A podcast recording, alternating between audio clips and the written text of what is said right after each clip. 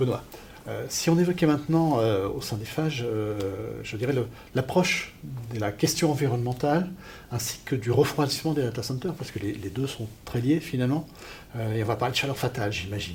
ah bah oui, hein, ça c'est ma marotte. oui. Alors, sur le, refroidissement, le refroidissement c'est une fonction vraiment très importante dans le data center et c'est une, fonction où il y a de la performance. donc c'est un sujet qui est assez compliqué. Donc la première euh, chose qu'on peut dire, c'est euh, l'effet d'échelle. Euh, c'est un peu particulier, mais plus les data centers sont gros, plus la densité est importante, plus le refroidissement se fait, notamment pour du refroidissement à air, avec une efficacité importante, donc des PUE qui sont plutôt en chute pour des grosses infrastructures. C'est un premier point. Donc c'est aussi ce qui explique la massivation des data centers, hein, de leur, taille de plus en plus importante.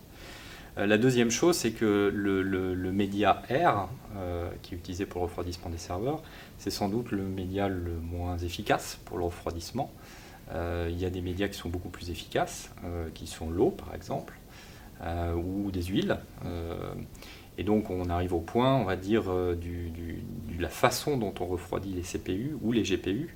ce qu'on voit, c'est les fabricants de de microprocesseurs, hein, GPU en particulier, qui sont très utilisés dans l'intelligence artificielle, euh, ont des puissances qui euh, augmentent de plus en plus. Hein.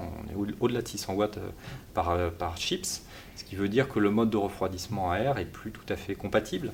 Hein. on arrive à la limite technologique. Donc il faut passer sur d'autres modes de refroidissement. Donc il y a le direct liquid cooling, où il y a une boucle d'eau qui alimente directement, on va dire, qui, refroidit directement euh, le, microprocesseur. Donc EFAGE a déjà euh, réalisé plusieurs installations, dont une euh, qui est un centre de calcul scientifique, HPC, hein, où il y a effectivement une boucle d'eau qui va sur chacun des microprocesseurs. Le régime d'eau est, beaucoup plus élevé clair, donc on peut fonctionner en free cooling pendant une période beaucoup plus longue de l'année, donc c'est déjà vertueux. et puis après, il y a l'immersion cooling, hein, pour lequel nous, on, y croit beaucoup. Hein. on y croit beaucoup notamment euh, dans une dimension, par exemple, sur des petits data centers existants, pour, euh, on va dire, euh, diminuer le PUE, hein, donc commencer, on va dire, à hybrider les, configurations avec des bacs, qui, ont intrinsèquement, toujours par la même idée que le régime de température est beaucoup plus favorable pour la dissipation de, thermie. Euh, et donc, euh, globalement, euh, le barycentre un peu des deux fait que le PUE a tendance à diminuer. Puis après, il y a la, partie récupération de chaleur. Hein, alors la récupération de chaleur, on, sait que la qualité de la chaleur issue d'un data center n'est pas exceptionnelle par rapport à des usages, par exemple, de chauffage ou de production d'eau chaude sanitaire par qualité, tu ne veux pas évoquer la température. La température, la température exactement. Euh, donc, ça veut dire qu'il faut du réchauffage complémentaire. Et donc, il faut que quelqu'un paye mhm. cette énergie qu'il faut euh, donner à la chaleur fatale pour euh, arriver à des températures qui soient compatibles. Par exemple, pour le CS, on, évite la production de légionelles, donc il mhm. faut augmenter la température de manière assez significative au-delà de 60 degrés. Donc ça, c'est un impératif technique et même réglementaire.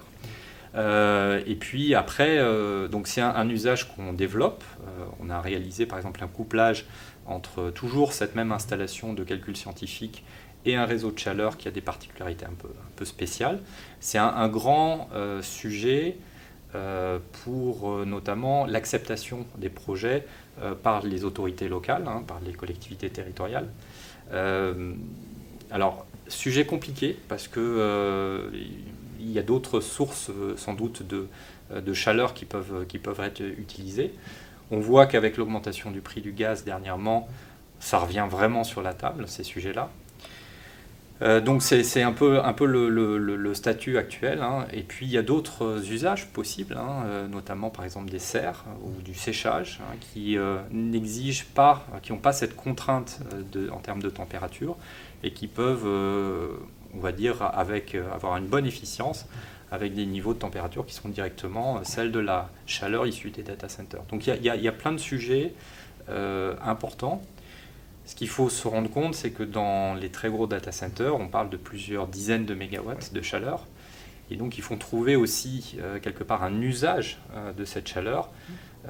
c'est compliqué souvent. Et donc il y a aussi un jeu on va dire, à l'initiation du data center, de regarder les, consommateurs de chaleur qui sont à proximité et d'essayer de rapprocher le data center de ces consommateurs de chaleur.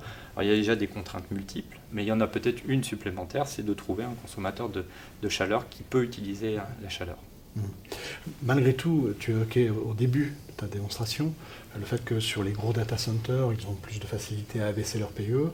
Euh, on a évoqué aussi le fait de faire un peu d'immersion dans les plus petits data centers. Entre les deux, quand même, les data centers moyens ou les petits data centers peuvent mettre en place des solutions également pour être plus vertueux et, rentrer dans les, objectifs qui sont fixés par l'Europe, par exemple sur la, décarbonation. Absolument, il y a plein de choses. Hein. Il, y a, notamment des sujets d'efficacité énergétique. Mhm. Alors, ça peut passer par exemple par l'utilisation de transformateurs à, faible perte, à perte réduite, hein qui souvent n'était pas, euh, on va dire, le standard il y, a, il 10 ou il y a 15 ans. Euh, ça peut aussi euh, aller vers l'utilisation de batteries de free cooling dans les groupes froids, hein, chose aussi qui n'était peut-être pas le standard il y a 10 ou 15 ans. Donc il y a plein de sujets finalement où FH peut apporter de la valeur ajoutée qui contribuent à l'efficacité énergétique des data centers, y compris sur de la rénovation de data centers existants. C'était important de le rappeler. Absolument. Merci Benoît. Merci Yves.